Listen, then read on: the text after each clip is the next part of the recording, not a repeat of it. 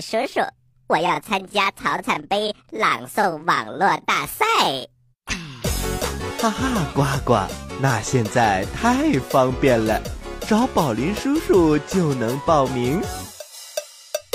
曹灿杯青少年朗诵大赛是由著名的朗诵表演艺术家曹灿先生命名，由国内顶级语言艺术大师鼎力支持，是我国最具权威。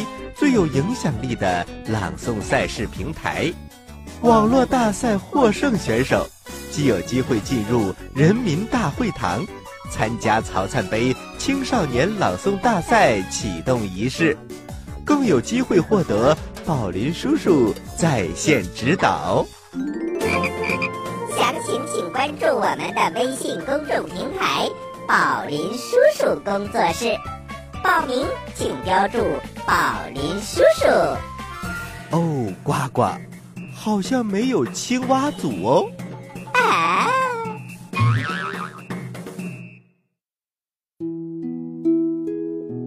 各位大朋友，各位小朋友们，大家好，欢迎收听宝林叔叔讲故事。我是宝林叔叔。大家好，我是人见人爱。花见花开的小青蛙呱呱，你们好吗？今天呢，宝林叔叔给大家带来了一个打虎的故事。宝林叔叔，我们不是讲过武松打虎吗？嗯，怎么又来了一个打虎的故事呢？啊，小青蛙，不是的，还有一个人也打虎了，而且呀，他一次打了四只虎。让我们马上来听这个故事吧。故事一箩筐，故事故事一箩筐，《水浒传》之李逵打虎。话说李逵在梁山上待了太长的时间了。时间一长，就想自己的妈妈和哥哥了。这一天中午啊，大家正在喝酒，李逵哭了起来。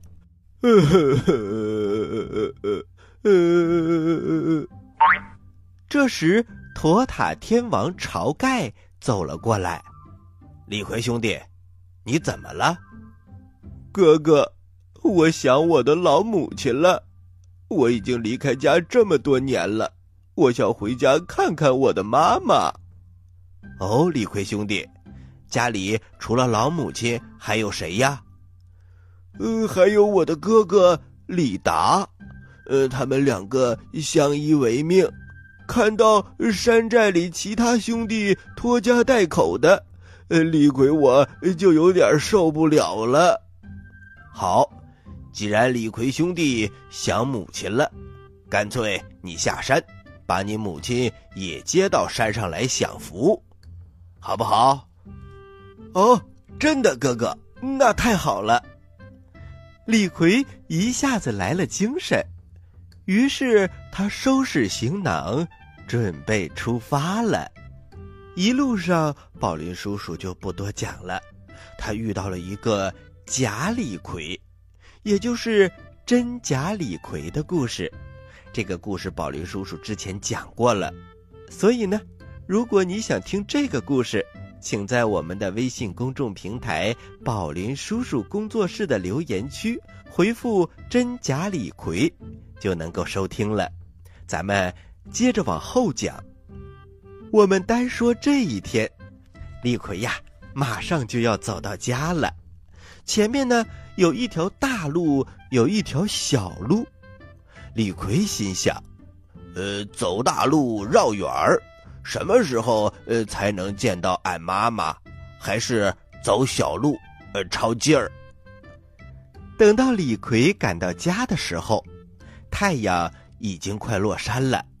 他推开破旧的房门，叫了一声：“娘，娘，在吗？”土炕上坐着一位白发苍苍的老妇人，听到了喊声啊，身体一震，他用颤抖的声音问：“谁呀？是铁牛吗？”小朋友们，李逵的小名叫做铁牛，因为他长得又黑又壮，就像一头牛，而且是一头钢铁的牛。你说他厉害不厉害？李逵几步就跨了过去，一把拉住妈妈的手：“娘，是铁牛，铁牛回来了。铁牛，真的是你呀！娘可把你盼回来了，快快快，快让娘摸摸你。”小朋友们，你们是不是很奇怪？为什么不是娘看看你，而是摸摸你呢？那是因为李逵的老母亲自从李逵走了之后，天天想念儿子，每天流眼泪，眼睛啊已经看不见东西了。可怜天下父母心，每一位妈妈都非常的牵挂自己的孩子。当然，李逵也是非常有孝心的，所以他赶过来把母亲接到梁山去享福。他的心是好心。但是这件事儿却没有那么容易，咱们接着往后讲。李逵流着眼泪，把脸凑了过去，老母亲用布满皱纹的双手抚摸着，李逵哭着说：“娘，你的眼睛哭瞎了。自从你那年闯了祸，逃到了外地，娘就天天流泪，后来。”眼泪哭干了，这双眼睛就什么也看不见了。李逵听到这儿，他趴在了妈妈的怀里，放声痛哭。妈妈抚摸着他的后背，安慰他说：“铁牛不哭，你看，娘不是好好的吗？现在你回来了，这回不走了吧？”李逵擦了擦眼泪说。娘，孩儿在外面做了大官儿，这次是专门回来接你去享福的。李逵的妈妈抿着嘴笑着：“啊，如此说来，我儿是有出息了。我就知道我的铁牛一定会有出息的。”娘俩正说着，忽然门外传来了一个声音：“哼。”有出息，那才见鬼呢！推门走进来一个人，他怒气冲冲。李逵回头一看，是自己的哥哥李达，他连忙站起身：“呃，哥哥，你回来了。”李达并不理他，他没好气的说：“你回来干什么？还嫌连累家里不够啊？那年……”你打了人跑了，是我替你蹲了三年的牢房，老娘在家里也没人照顾，如今可倒好了。李逵，听说你在外面落草为寇，在梁山上当了强盗，还说自己当了什么大官儿，真是笑话。老母亲连忙替李逵分辨。啊，达儿，你这是哪儿听说的？你兄弟真当了大官了？他这次来是接咱们去享福的。娘，你别听他胡说，我在城门口亲眼看到官府悬赏捉拿他的榜文，那还能有假？李逵连忙说：“呃，哥哥别急。”呃，我是在梁山入了伙，可那儿有大块的肉，还有白面馒头，我接你和老娘一块过去，呃，岂不是享了清福了吗？哼，你要去自己去，当强盗跟我没关系，不要来管我祸害家里，我这就去叫人把你抓走，抓你去见官。说着，他就摔门。走了出去，老娘连忙说：“铁牛，你哥哥去找人抓你了，你还是快走吧。”李逵连忙说：“娘，铁牛背你一起走。”说着，他背起老娘就走。走了几步，他想起一件事儿来，又从怀里拿出一大锭银子，放到了床头。李达带着几个庄户来到了家里，一看屋子里空无一人，他知道李逵已经带着娘走了。没有办法，大家各自散去，也没有去追赶。我们再说李逵，他背着老娘在荒山野岭里一脚深一脚浅的走了大半天，老娘在背上被颠簸的累了。他说：“铁牛。”走了这大半夜，呃，看看到哪儿弄些水来喝吧，娘渴了。李逵一听老娘说口渴了，就赶紧把他放下来，把老娘扶到一块大青石上休息。呃，娘，你在这里不要动，呃，孩儿去找点水来给你喝，呃，再看看能不能找点吃的。李逵四下张望。他心想：“这荒山野岭的，哪里去找水呢？”忽然，他隐隐约约听到有流水的声音。“呃，老娘，你在这儿等着，这附近呐，好像有条小河。”李逵找啊找，找到了一条小溪。哎，真的有水！他连忙弯下腰，用手捧了一把水。这回够老娘喝的了。可是刚走没几步，那个水呀就已经漏光了。小朋友们，如果我们用手去捧水，能捧多少呢？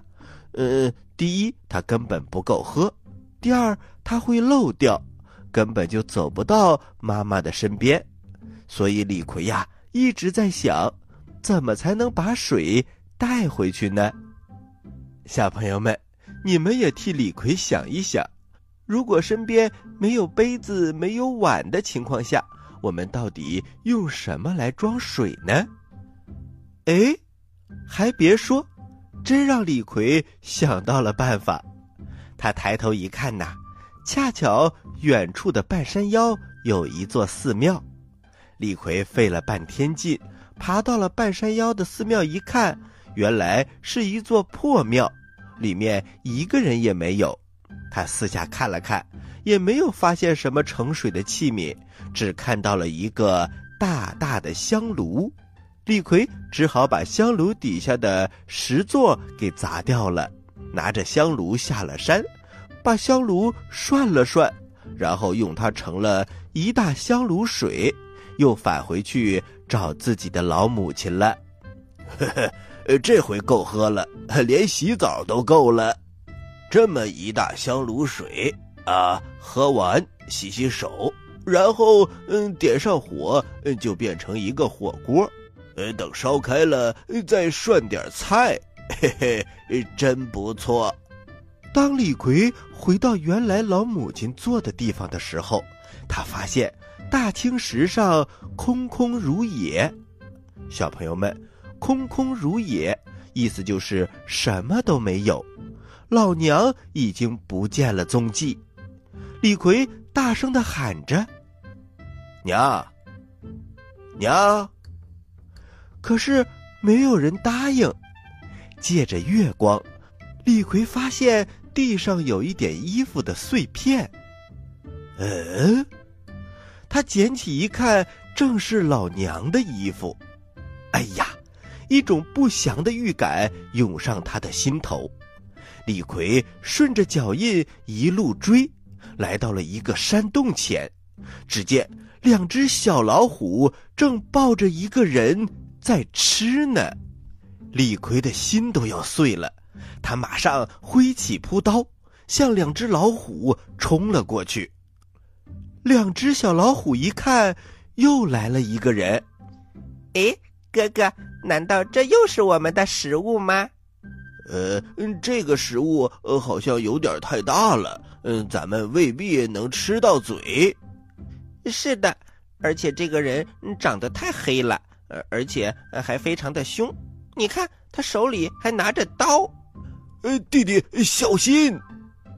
李逵眼珠子都红了，他一下子冲了过来。两个畜生，竟然吃了我的老娘！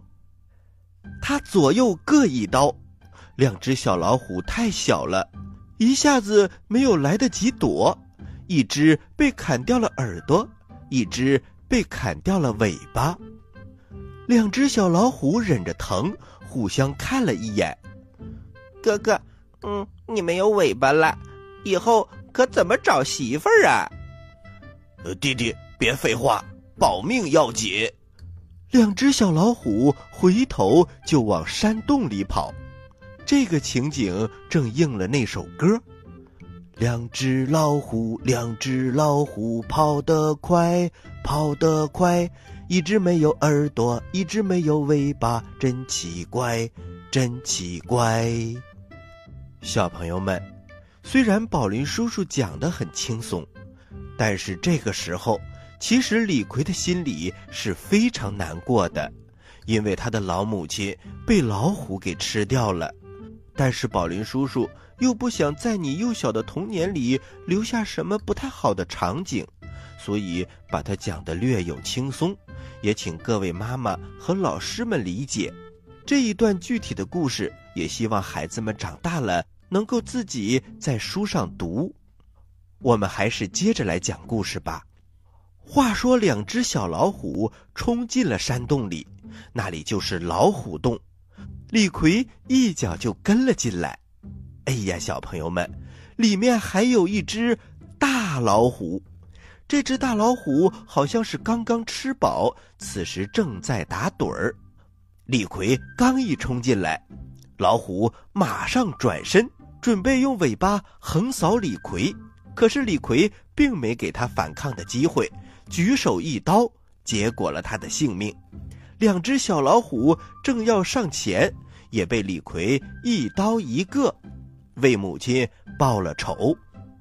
小朋友们，李逵怒杀三虎，这个时候他已经精疲力尽了，他坐在山洞里哭了起来。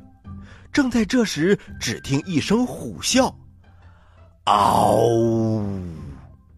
震动山谷，原来是另外一只大老虎回来了。李逵连忙站起身，往山洞外一看，我的妈呀！这只大老虎足足像一头牛，从远处一步一步走过来。它凶猛的样子让李逵都觉得不寒而栗。李逵手握尖刀，浑身发抖。浑身冒冷汗，如果被老虎堵在窝里，那可如何是好呢？这时，外面的这只老虎，它突然闻到了陌生人的味道，隐隐约约，它看到一大两小的老虎躺在地上，它一下子就明白了，山洞里有人，于是它怒吼一声，把屁股对准山洞。小朋友们。为什么老虎要用屁股对准山洞呢？因为老虎有个特殊的本领，就是用尾巴扫。只要用尾巴一扫，肯定骨断筋折。这也是他们的制敌法宝。另外，老虎也知道，只要你脑袋往前往山洞里钻，很有可能被人正面袭击。那样的话，连躲的机会都没有。于是啊，他把屁股对准山洞，把尾巴伸了进去。小朋友们，如果换做别人，可能这一下就被老虎扫中了。可是李逵是什么人呢？他虽然鲁莽，但是也有一点小聪明。他一看到老虎的屁股伸了进来，他灵机一动，马上用刀。扎在了老虎的屁股上，哎呀，这一下扎的可太深了，老虎疼得嗷嗷直叫，一溜烟儿的直着往前跑，就连前面是悬崖，他都没有看到，一下子掉了下去，嗷，砰！可怜第四只老虎变成了老虎馅饼。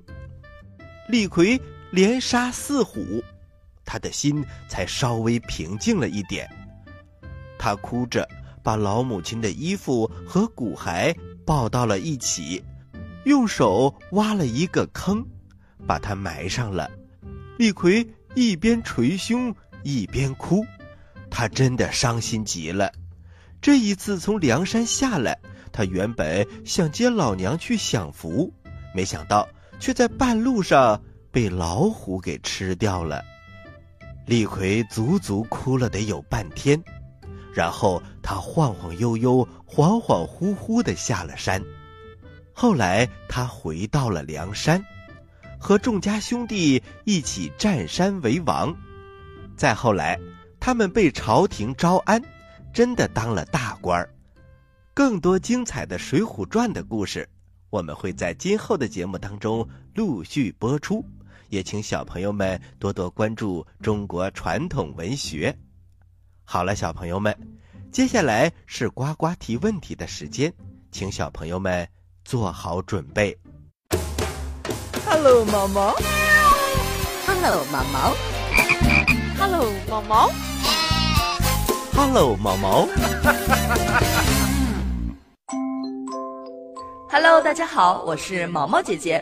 回答问题之前，告诉大家一个好消息：宝林叔叔最新原创作品《放屁恐龙侦探蛙》又出新故事了。地球成了俘虏，月亮的阴谋等作品，登录贝贝早教宝 APP，双十一五折畅听哦。还有更多宝林叔叔故事作品上线，就在贝贝早教宝。我来问，你来答，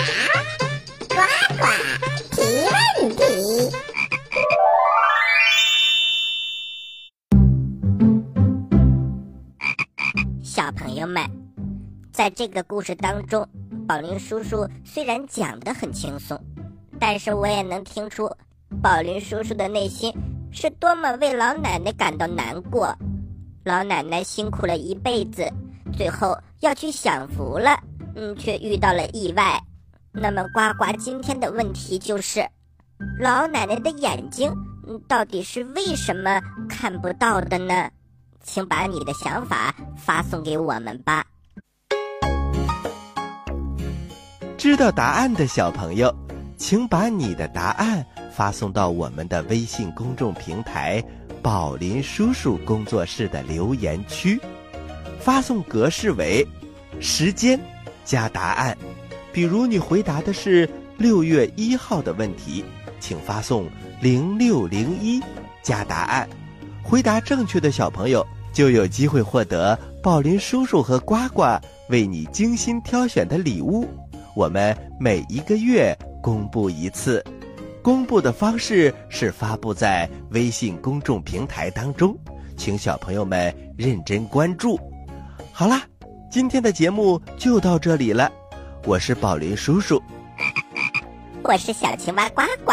欢迎大家继续关注本台接下来的栏目，咱们下期再见。下期再见。